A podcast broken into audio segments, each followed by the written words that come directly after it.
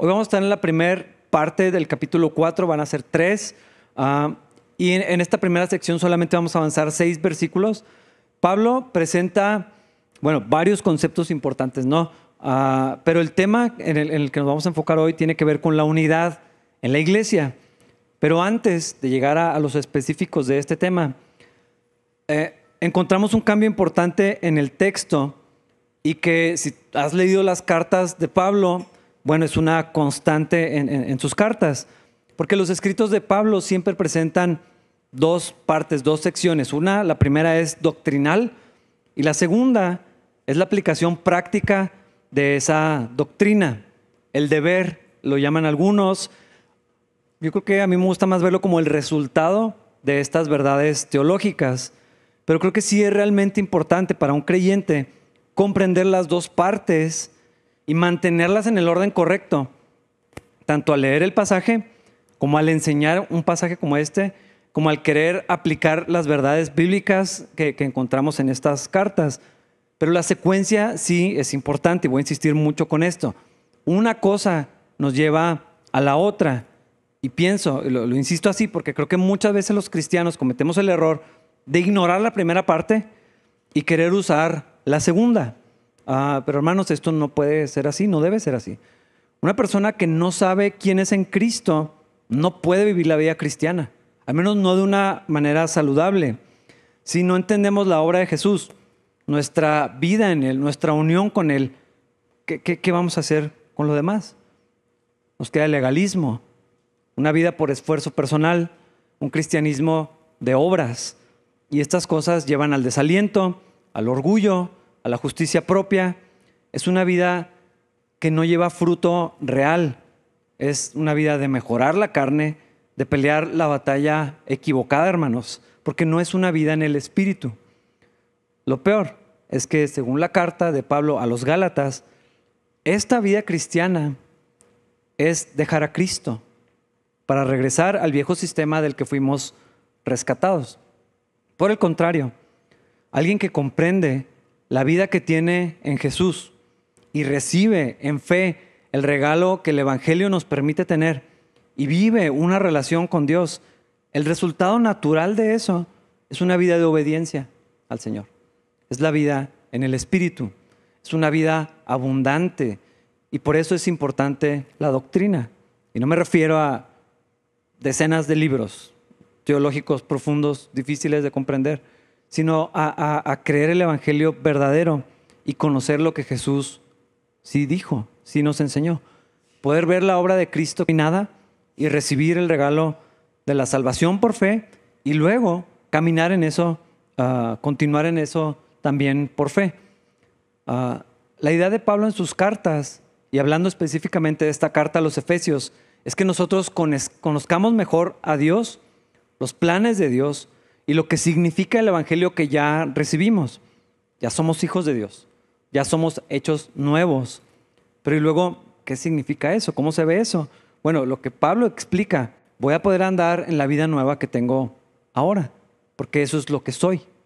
Ah, esto es lo que hago. Y mi conciencia es informada por la Biblia. La palabra de Dios me muestra lo que Dios quiere, qué es lo que Dios espera de sus hijos. Y esta es una aclaración importante, no es lo que Dios espera de la gente, es lo que Dios espera de los cristianos, ah, los que somos hechos nuevos, los que estamos hechos conforme a la imagen de Dios. Y entonces, dirigido por el Espíritu, puedo andar en la vida que Dios quiere. Es Dios mismo quien nos lleva paso a paso y no una lista de cosas que tengo que hacer. Ese sistema ya pasó. No debemos utilizar Efesios 4, 5 y 6 como la lista de cosas que un cristiano tiene que hacer nada más así. Tenemos que ver lo que Cristo hizo y lo que soy ahora. Ese otro sistema ya se terminó. Ah, en el Antiguo Testamento, el Antiguo Pacto, la manera en que Dios había ah, hecho este acuerdo con su pueblo es, si ustedes me obedecen, yo los voy a bendecir. Este, es el- el antiguo pacto. Si no me obedecen, mi bendición no va a estar con ustedes. Es más, viene una disciplina, viene el juicio. El nuevo pacto en Cristo, hermanos, es muy diferente que eso. Algunos cristianos creen que todavía funciona así. Obedezco, Dios me bendice. Hago esto, Dios me, me cuida. El nuevo pacto en Cristo, Dios dice, ya los he bendecido. Ya lo hice. Ahora vivan como lo que son. Esto es muy diferente. Y por eso Pablo, la manera en que cambia el tema después de estos tres primeros capítulos, ah, eh, la, la manera en que lo hace es la siguiente, versículo 1 del capítulo 4. Por lo tanto, yo, prisionero por servir al Señor, les suplico que lleven una vida digna del llamado que han recibido de Dios, porque en verdad han sido llamados. Y por eso empieza así, por lo tanto, a la luz de todo lo que ya les dije, a la luz de lo que ya saben, como resultado de lo que ya vimos, de lo que ya conocen, ahora sí, ¿cuál es el efecto de todo eso? Por causa de lo que Cristo ya hizo en ustedes, les pido que vivan de acuerdo al Evangelio que recibieron. Hermanos, otra vez, el orden es importante. Y yo he visto, yo mismo lo he hecho, lo hice muchas veces, eh, cometer el error de brincar directamente una sección como esta. Ok, ¿qué tengo que hacer?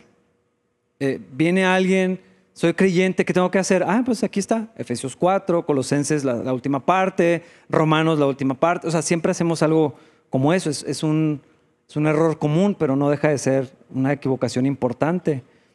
¿Qué tienes que hacer para ser un buen cristiano? Esta es la lista de cosas que cumplir. Una nueva ley. Ya no es la de Moisés, ahora es otra. Pero podríamos usar esta sección y sin querer tal vez dejar a Cristo fuera de la escena. Ah, de hecho, creo que he visto a muchos cristianos usar pasajes como este para enseñar a no creyentes. ¿Cómo le vamos a pedir a un no cristiano que viva como un creyente? Hermanos, no se puede. No se puede hacer algo como esto, porque lo que escribe Pablo es para hijos de Dios somos los que podemos vivir de acuerdo a la transformación que el Espíritu Santo ya hizo en nosotros. Si yo tuviera, no sé, un hijo adolescente, un, si hay un esposo, un hermano, y no sabes si es cristiano, esta persona en tu casa, en tu familia, ¿no? Alguien cercano, un amigo tal vez. Aunque yo quiera creer, bueno, tiene toda la vida en la iglesia, pero no sabes si realmente es salvo o no. Uh, bueno, esto quiere decir varias cosas. Primero y la más importante, esa persona sigue bajo condenación del juicio correcto de Dios, por lo tanto necesita creer el Evangelio para poder ser salvo. Pero también quiere decir otra cosa que es importante.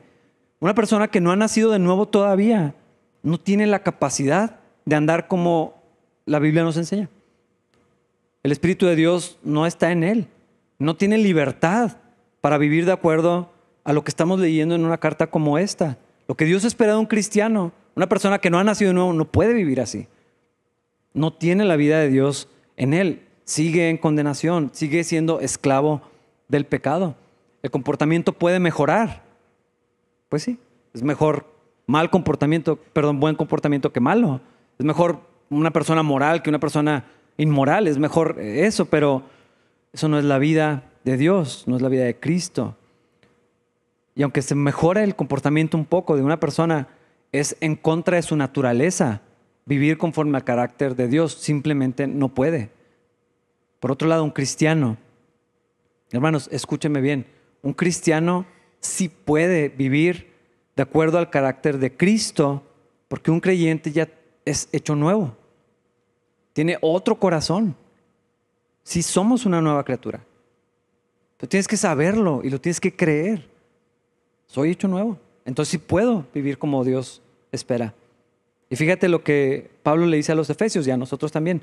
Les suplico que vivan una vida digna del llamado que han recibido de Dios, porque en verdad han sido llamados. Esta es una carta dirigida a creyentes, es para cristianos. Es posible que vivamos de esta manera, porque de verdad hemos sido llamados. Esto es lo que Dios espera de un cristiano. Y aquí es donde se vuelve fundamental que yo recuerde la obra de Cristo ya terminada, en lugar de tomar vías alternas. ¿Cuáles son? El desánimo es una. Leer algo como esto y decir, pues es un estándar que no se puede cumplir. Dios realmente no espera perfección de mí. Tal vez algún día lo logremos. Qué miserables, no, podemos vivir de esta manera. Esto es imposible. El orgullo es la otra opción. Echarle ganas, más disciplina, depende de mí. Levantarme más temprano, hacer más cosas, más esfuerzos, someter más la carne, más orar, más resistir, porque yo puedo hacer esto. Yo lo tengo que hacer. Eso es una vida de orgullo. Eso es hacer un lado a Cristo y decir, bueno, con permiso. Gracias por tu obra, pero déjamela completo. Así no funciona la vida cristiana verdadera, la vida en el Espíritu. No hay lugar para el ego, pero tampoco para la condenación.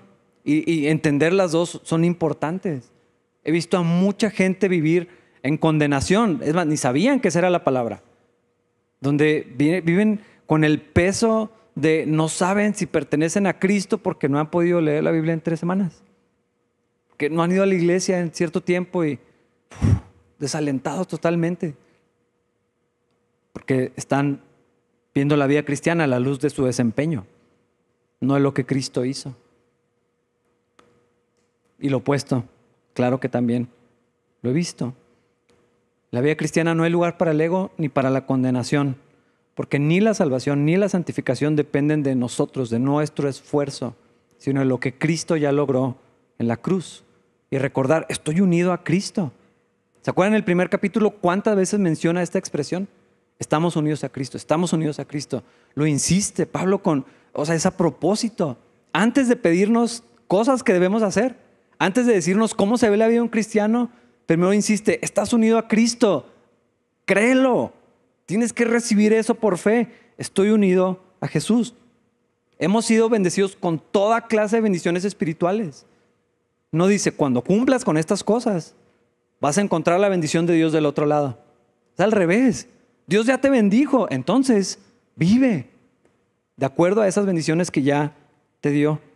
Somos escogidos, somos adoptados en la familia de Dios, somos la morada del Espíritu de Dios, somos parte del cumplimiento del plan de Dios. Y ya hablamos de esto la semana anterior, este plan que estaba, que era como un misterio y, y ha sido revelado y nos toca ser parte de esto. Somos llamados para anunciar a otros la gloria de nuestro Señor. En verdad, es lo que dice Pablo, en verdad hemos sido llamados. Esto es cierto. Por lo tanto, podemos vivir una vida digna de ese llamamiento tan glorioso. ¿Y cómo se ve esa vida de acuerdo al que la diseñó? Bueno, el resto de la carta nos habla de esto. Vamos a ver solo una parte, versículo 2. Sean siempre humildes y amables y, y tolérense las faltas por amor. Hermanos, si quedamos a la merced de nuestro esfuerzo, entonces leer Efesios 4.2, claro que me desalienta. Por supuesto. Que el hombre natural, ser tolerante con otros, ser humilde, ser paciente. El problema es que algunos leen esto solamente como algo que las personas tenemos que hacer, porque es lo bueno, lo correcto. Algunos cristianos lo leen y lo ven como imposible. No, es que yo soy muy orgulloso. No, a mí nadie me ve la cara. Ah, yo así soy impaciente, soy muy desesperado. Yo soy muy directo, yo digo lo que pienso, no me importa si la gente se ofende. Ah, fíjate cómo eso revela cosas que creemos. A mí eso de ser amable no se me da. Ah, yo soy de carácter muy fuerte. No puedo ser paciente, de verdad no puedo ser paciente. Yo soy bien desesperado. No sé si has escuchado a alguien decir estas cosas o tal vez tú crees algo parecido. Por eso es importante saber qué creemos, qué hizo Cristo. A lo mejor antes de Cristo, pues sí, no, cero control, cero posibilidades de hacer algo en estas áreas. Pero si tengo otro corazón, si soy una nueva creación, entonces, de acuerdo a lo que la Biblia enseña, esto es como se ve un cristiano. Por eso tengo que saber que creo. Ah, es probable que creamos el Evangelio. Yo espero que sí. Si creemos el Evangelio, entonces puedo vivir así, porque Dios ya me transformó. Esto es lo que soy ahora. Esto es lo que dice Dios que soy ahora. No es lo que siento que soy, es lo que Dios dice que soy. Hay una enorme diferencia en, estas dos perspectivas.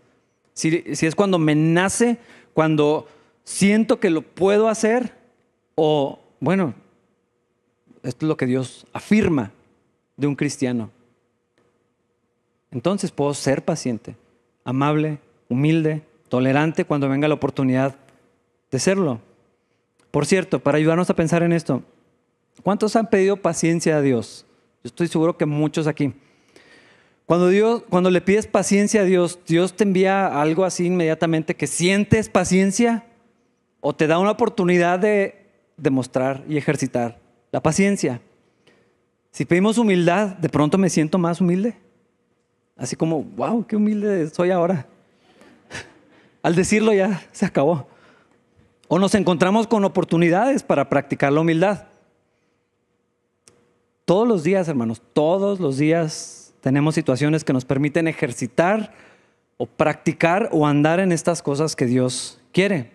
Los hijos, el tráfico, el trabajo ponen a prueba nuestra paciencia, también los problemas, la gente que es grosera, agresiva, los jefes insensibles nos dan ocasiones de ser amables, de responder de una manera diferente. Cuando alguien nos pide algo que sentimos que está por debajo de nuestro nivel, en la iglesia, en el trabajo o en la casa, donde sea, cuando alguien es bendecido más de lo que nosotros pensamos que se merece, porque yo me merecía más tal vez, cuando somos criticados, cuando somos rechazados, cuando no recibimos el reconocimiento de nuestro esfuerzo, cuando no recibimos el respeto de nuestra esposa. Todas esas son ocasiones para ejercitar, para practicar la humildad. Y como siempre convivimos con personas, siempre tenemos oportunidad de ser tolerantes con los que no cumplen nuestros estándares de ser perfectos como yo. Porque de ahí viene la tolerancia. ¿Por qué no son como yo? ¿Por qué no piensan como yo? ¿Por qué no actúan como yo? ¿Por qué no manejan como yo? ¿Por qué no? Yo soy el estándar. Pero ¿qué pasa si no me siento particularmente humilde o amable o paciente o tolerante? La carne resiste esas cosas. Mi carne va en contra claramente de lo que, de lo, perdón, de lo que claramente es la voluntad de Dios.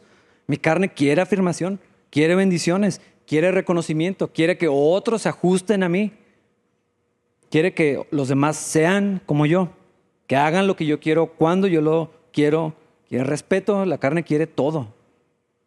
Pero mi nuevo corazón, lo que yo quiero, es la voluntad de Dios. Y ese es el que soy ahora. Entonces, en lugar de comenzar a luchar contra mi carne, que está opuesta al espíritu, fíjense cómo la lucha es como en otro plano. Mi carne en contra del Espíritu de Dios. No es blanco contra negro adentro de mí. No es perro blanco y perro, ¿cómo es? Lobo negro y lobo blanco.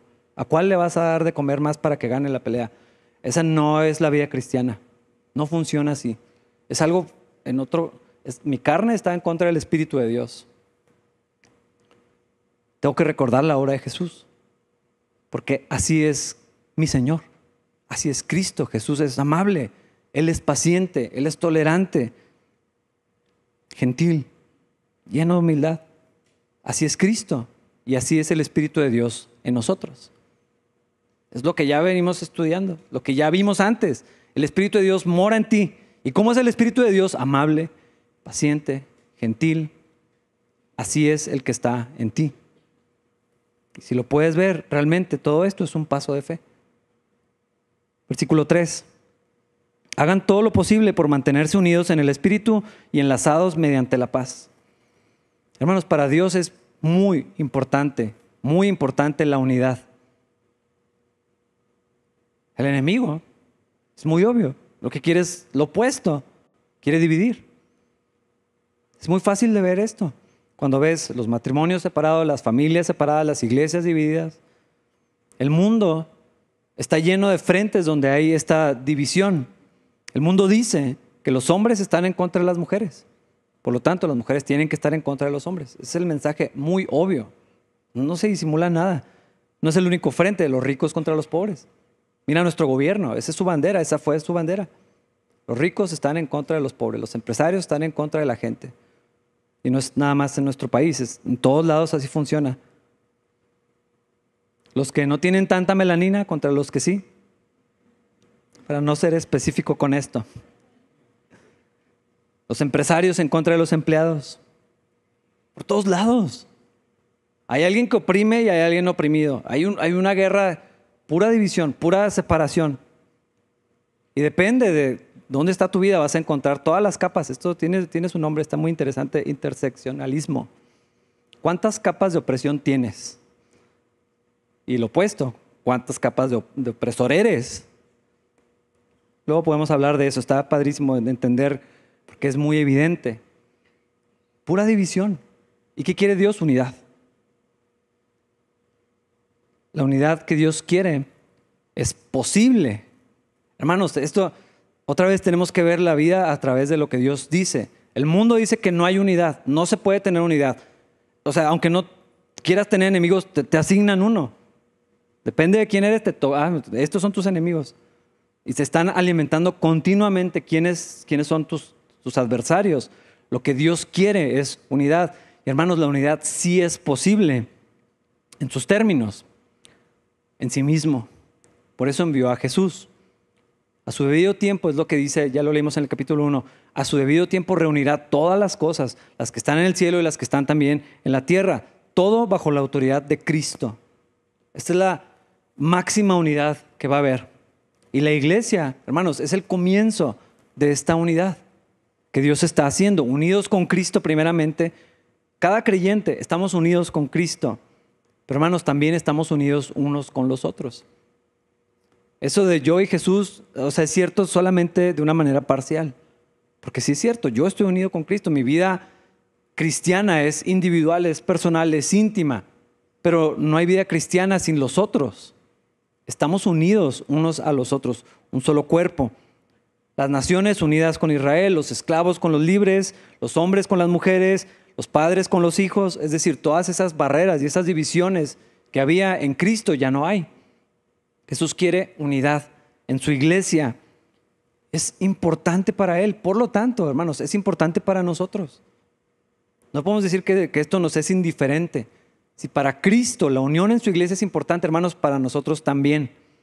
Mira lo que Él dijo en esa oración que tenemos registrada en Juan 17, versículo 21. Está el Señor orando por los creyentes, los apóstoles y nosotros. Te pido que todos sean uno, así como tú y yo somos uno. Es decir, como tú estás en mi Padre y yo estoy en ti. Y que ellos estén en nosotros para que el mundo crea que tú me enviaste. La unidad tiene propósito más allá de nosotros. Sí, es una bendición, pero aquí dice, también el mundo va a creer. El mundo va a ver, de acuerdo a la unidad que hay en los cristianos.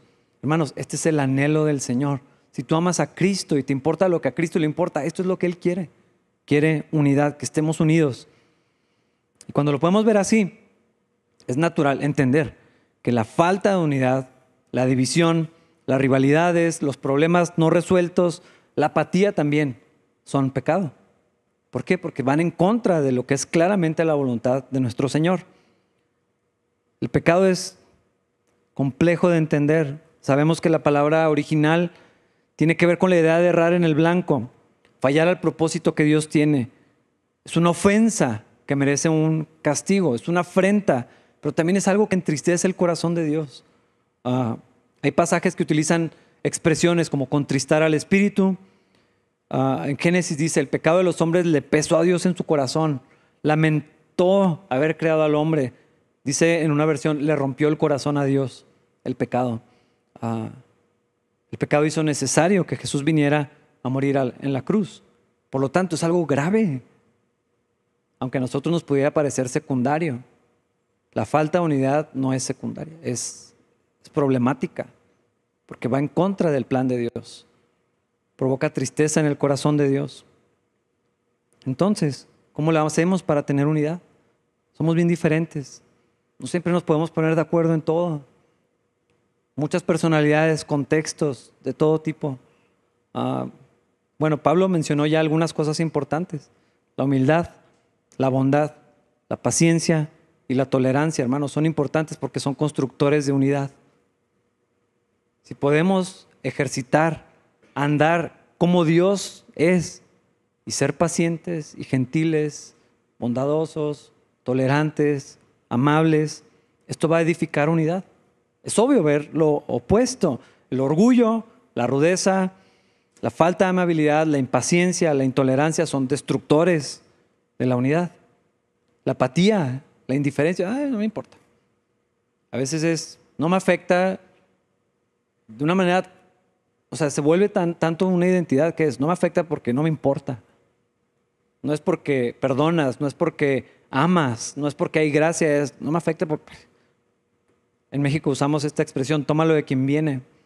Un cristiano no puede hacer eso. Sí te importa, o te debería de importar.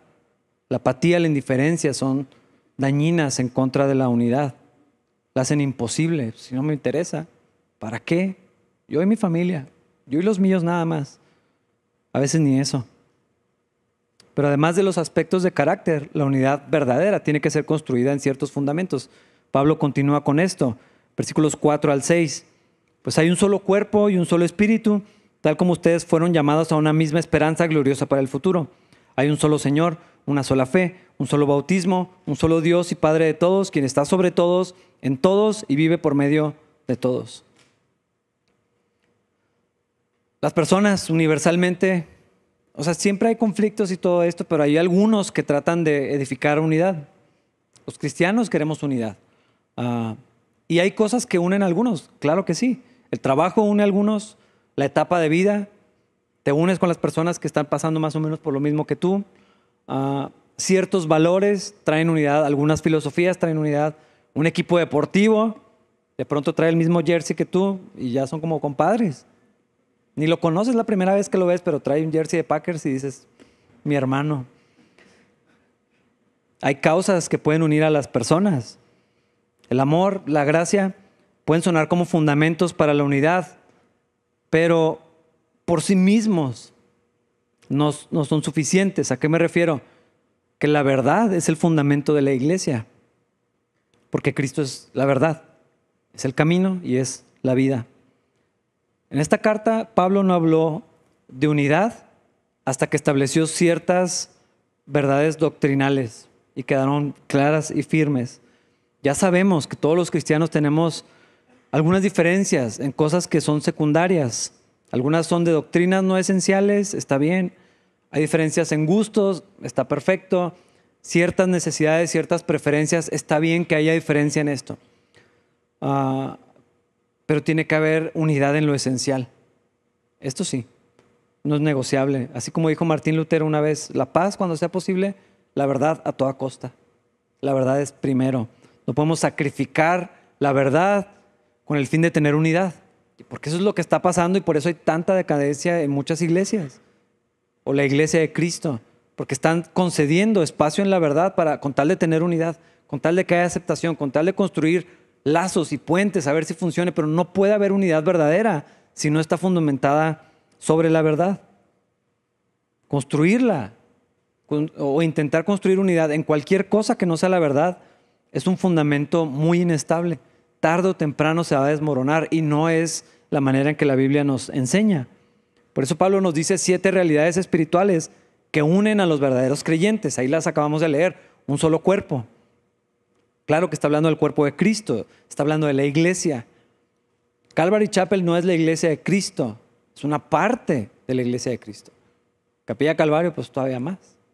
Ah, somos un pedacito pequeño, una iglesia local nada más. Y ya hemos visto que la iglesia, de manera universal, es algo muy especial para Dios. Tanto que entregó a su Hijo para poder formar su iglesia, para poder abrir ese camino y tener a la iglesia. Cada creyente, cada uno de nosotros, cada uno de ustedes somos miembros del cuerpo de la iglesia, somos colocados, cuando venimos a Cristo, cuando somos salvos, somos colocados en la iglesia. Ah, así, así es. Pero la iglesia de Cristo es más grande que lo que nos sentimos cómodos tal vez. Es mucho más grande, más compleja, más diversa de lo que conocemos, de lo que entendemos, de lo que quisiéramos también. Somos miembros de la Iglesia Universal de Cristo en todas las eras, desde el principio, desde Hechos, y hasta que vuelva el Señor Jesucristo, en todas las eras, donde en, cada lugar que haya habido o vaya a haber iglesia, en todas las culturas, en todos los países, es una sola iglesia. No es la iglesia de Europa y la iglesia de México. Ah, no existe eso, es una, una sola, hermanos. Esto es bien importante.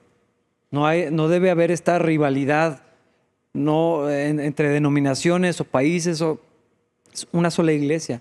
La iglesia de los hechos Estamos acostumbrados a decir la iglesia primitiva.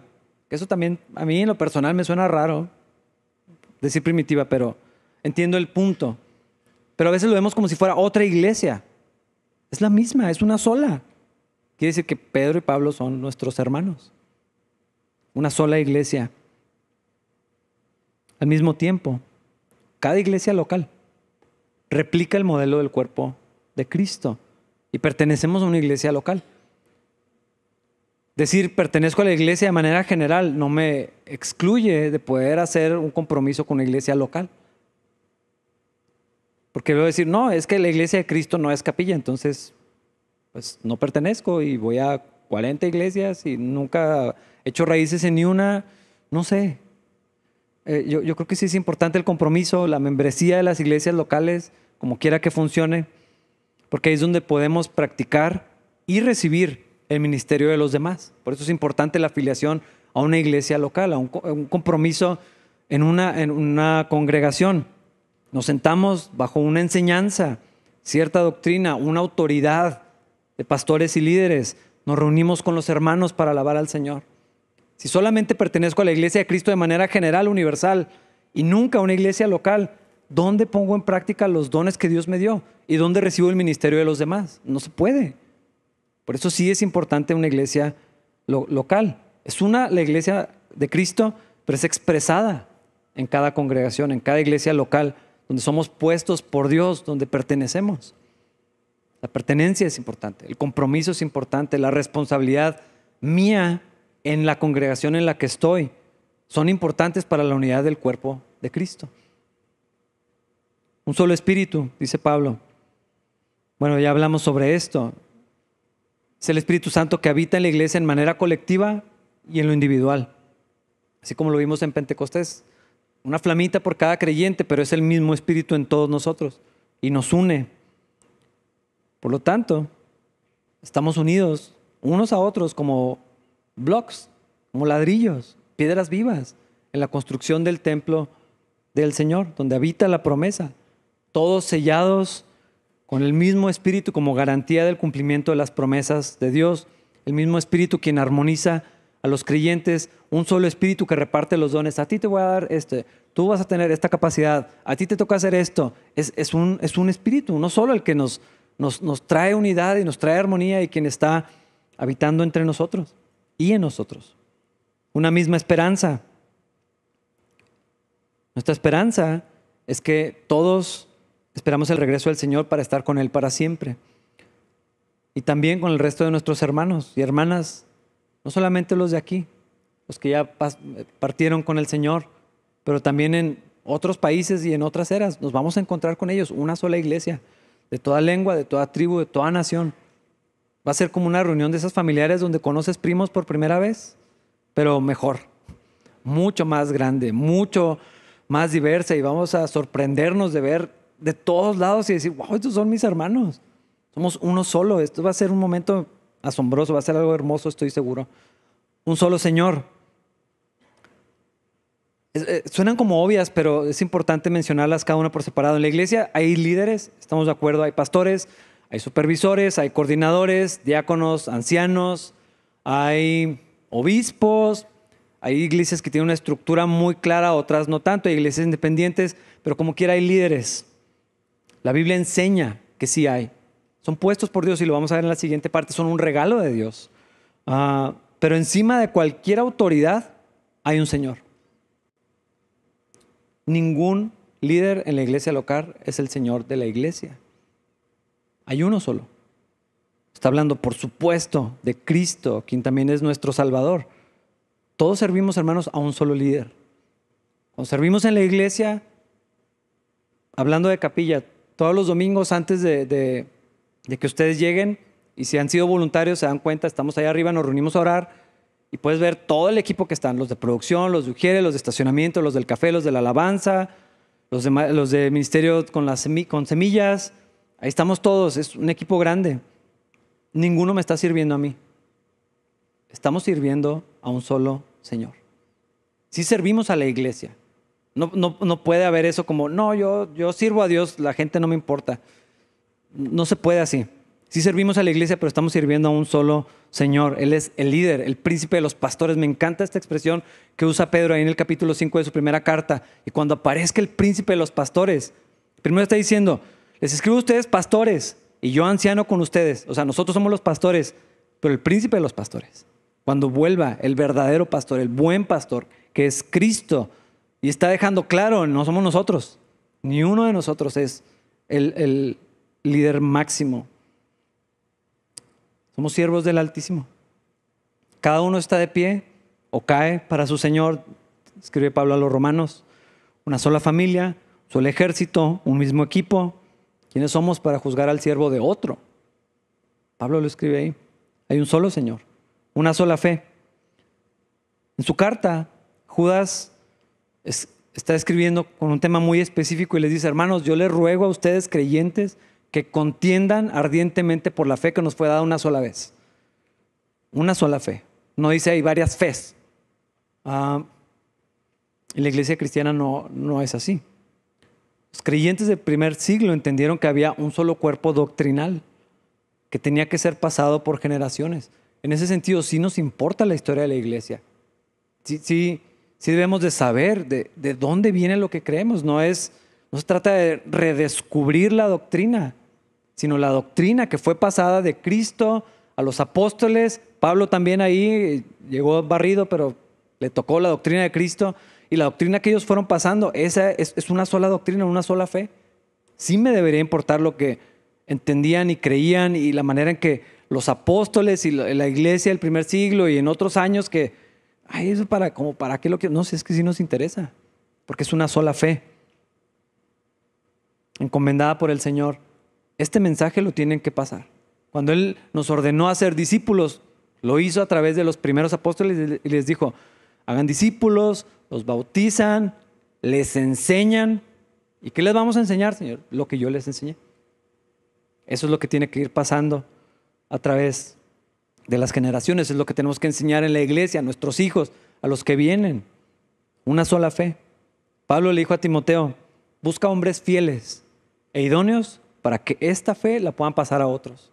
Que sean capaces de guardar la doctrina. En las cartas de Pablo a Timoteo, que las vamos a estudiar un poquito más adelante, él insiste mucho con la doctrina.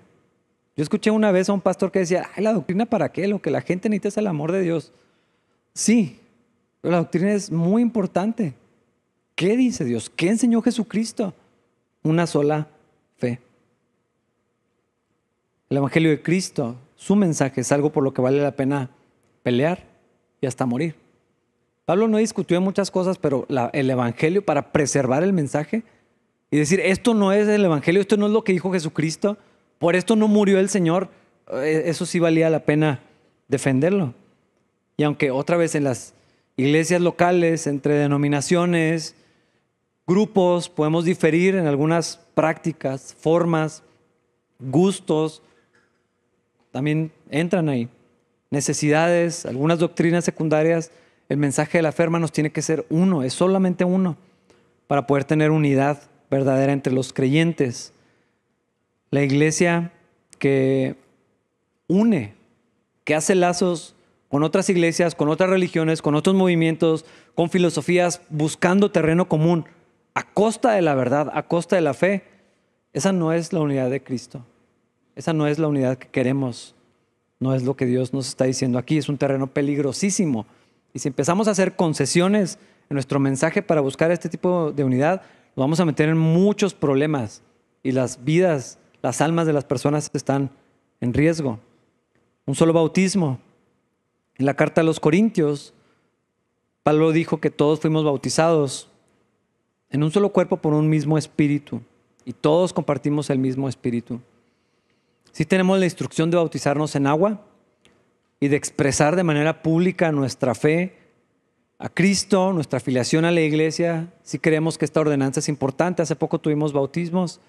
Ah, parece que lo que está hablando Pablo aquí no es el bautismo en agua, Ah, porque no todos los creyentes han sido bautizados.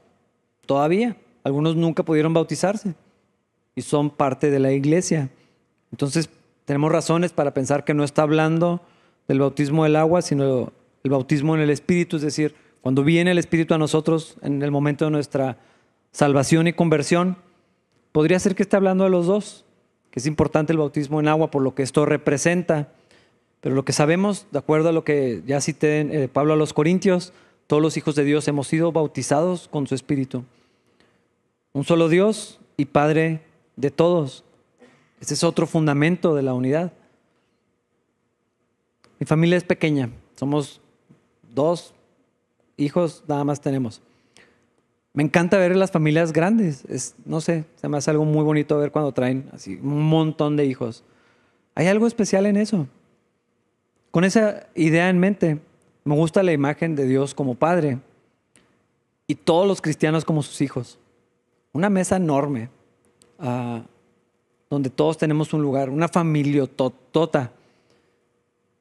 Una familia saludable, no hay divisiones. Puede haber diferencias, pero divisiones es otra cosa. Al contrario, la unidad es una marca de una familia saludable. Cuando no hay unidad, hay algo que se tiene que atender. Un buen padre trae unidad a su familia, al menos la procura, al menos hace todo lo posible para lograr la, unidad, la dirige con amor, firmeza cuando es necesario. Y yo sé que la figura de Dios como padre puede ser problemática para algunos. Ah, por ejemplo, para los que como yo crecimos sin un papá, es, al menos en un principio es difícil entender a Dios como padre. Uh, los que han tenido un padre ausente, no amoroso, demasiado estricto, abusivo, violento, adicto, entre tantas otras distorsiones que el pecado produce en la paternidad. Hermanos, crecer con un mal padre o no tenerlo afecta la manera en que vemos a Dios, en la que nos relacionamos con Dios. Se distorsiona nuestra imagen de Dios como en particular la imagen de Dios como un padre. Mucha gente, y, nomás hay, que poner un poco de atención porque probablemente en nuestra propia vida sucede esto. Es fácil ver a Dios como soberano, Dios castigador, ah, y lo ves a tu padre y, ah, ok, por eso lo veo así. Me es fácil entender un Dios que corrige rápido.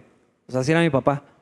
O Dios como papá, si le interesa mis necesidades, si nunca lo tuve hay un montón de cosas que suceden así. Por el contrario, los que han tenido la bendición o tienen la bendición de tener un buen padre, no Dios se vuelve más fácil de, asimilar, de entender, en particular Dios como padre. Puedo hablar con Dios y llevarle, decirle lo que tengo porque usar en esa disciplina, va a ser lo que es justo porque me ama. La imagen del Padre es fundamental, hermanos, para entender a Dios y donde ha habido daño y distorsión, definitivamente el Señor lo sana. A mí me consta, yo, sé que así es. Ah, la realidad es que la Biblia afirma que Dios es el Padre de nosotros los cristianos. Nosotros somos sus hijos. Dios no es un Dios distante.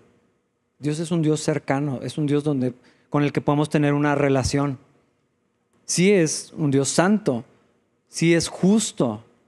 Pero no es solamente eso. También es un Padre un Padre bueno.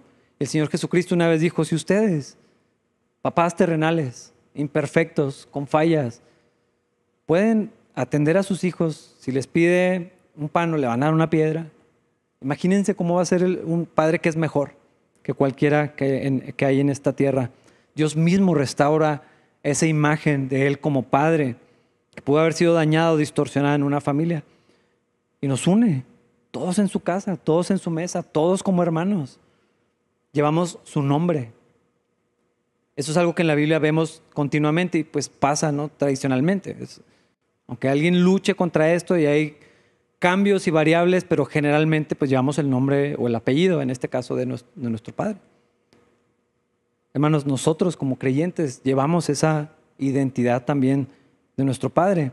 Yo sé que a veces decirnos hermano o hermana como que ya perdió su significado. Y aquí en capilla, no sé si ya lo notaron, no nos decimos tanto así. Ah, no es lo más común. Y casi nadie le dice hermanos a sus hermanos en la carne, nomás uno que otro. Yo creo que a veces nos decimos más hermano porque se te olvida el nombre de la persona. Y creo que aquí en capilla algunos les decimos hermano, pero es ya más como un título, como alguien de mucho respeto. Y, porque dices, ah, va a estar tal y tal y tal, y el hermano eh, o sea, como que haces así la distinción así de respetos o a la hermana, ¿verdad? Ah, está bien, no es tan importante, pero lo que sí es importante es que la Biblia dice que somos hermanos. Ustedes son mis hermanos y mis hermanas. no es figurativo nada más, es, hay, hay algo real, estamos unidos. Es un solo cuerpo, es una sola iglesia, es una sola familia. Nos sentamos todos a la misma mesa. Y está el Padre, Dios nuestro Padre y nosotros todos como hermanos. Cuando conocemos a alguien de otra iglesia, de otra congregación, de otra denominación, creen cosas que nosotros no, practican cosas que no nos gustan o no estamos de acuerdo. Son nuestros hermanos. Los amamos también. Los toleramos y ellos a nosotros. Somos pacientes y ellos más con nosotros, que son nuestros hermanos. La Biblia enseña que de manera espiritual sí somos una familia, hay un solo Padre. Y a menos que alguien me diga lo contrario, todos en nuestras familias, si no la procuramos, cuando menos la deseamos, que haya unidad y que haya armonía. ¿Quién no quiere eso en su familia? ¿Quién no quiere eso en su casa? No siempre pasa fácilmente. Hay dolor, hay heridas, hay problemas. Por eso el perdón se hace necesario, la tolerancia se hace necesaria, que no siempre es fácil. Eh, pero si Dios es tanto mi Padre como es tuyo, como lo es de Jesús, ¿Recuerdan que el Señor oró Padre nuestro? Cuando está el Señor ahí no dice Padre mío, que si era, dice Padre nuestro conforme al carácter de Cristo en nosotros, con humildad, con paciencia, con bondad, con tolerancia genuinas, el vínculo del amor de Dios en nosotros, la verdad de Jesucristo como fundamento sobre el cual construimos esta unidad que Dios quiere, hermanos, sí es posible. Sí podemos tener unidad. Porque eso es lo que Dios quiere. es lo que Dios anhela. Para Él es importante la unidad en la iglesia. En la local, sí, en las familias, en los matrimonios, en las parejas, los padres con los hijos, entre hermanos en la carne también, los hermanos en la iglesia, las iglesias con otras iglesias. La unidad es muy importante para el Señor. Y de acuerdo a lo que ya vimos, es posible. No es un estándar inalcanzable, no es algo que, bueno, pues nunca lo vamos a lograr, no, es el corazón de Dios. Por lo tanto, sí podemos vivir en unidad. Vamos a ponernos de pie, hermanos, para orar. Señor, gracias por tu palabra, las verdades que encontramos aquí, porque podemos ver tu propósito, lo que tú quieres, lo que tú esperas de nosotros, Señor, y que es posible por la obra que Cristo ya logró. Enséñanos a vivir esto, Señor, a recibirlo, a creerlo, Padre, a andar en esto por fe, porque es lo que tú quieres, eso es tu voluntad, Señor. Padre, ayúdanos a entender la importancia de la unidad. ¿Qué tan importante es para ti? ¿Qué tan valiosa es para nosotros? Y Señor, por la verdad de Jesucristo, por el Evangelio, por todas estas cosas que leímos, por lo que ya sabemos, Señor, que podamos andar en esa unidad, en esa armonía, Señor, procurarla tanto como sea posible, Señor. Sabemos que tú te vas a agradar en esto.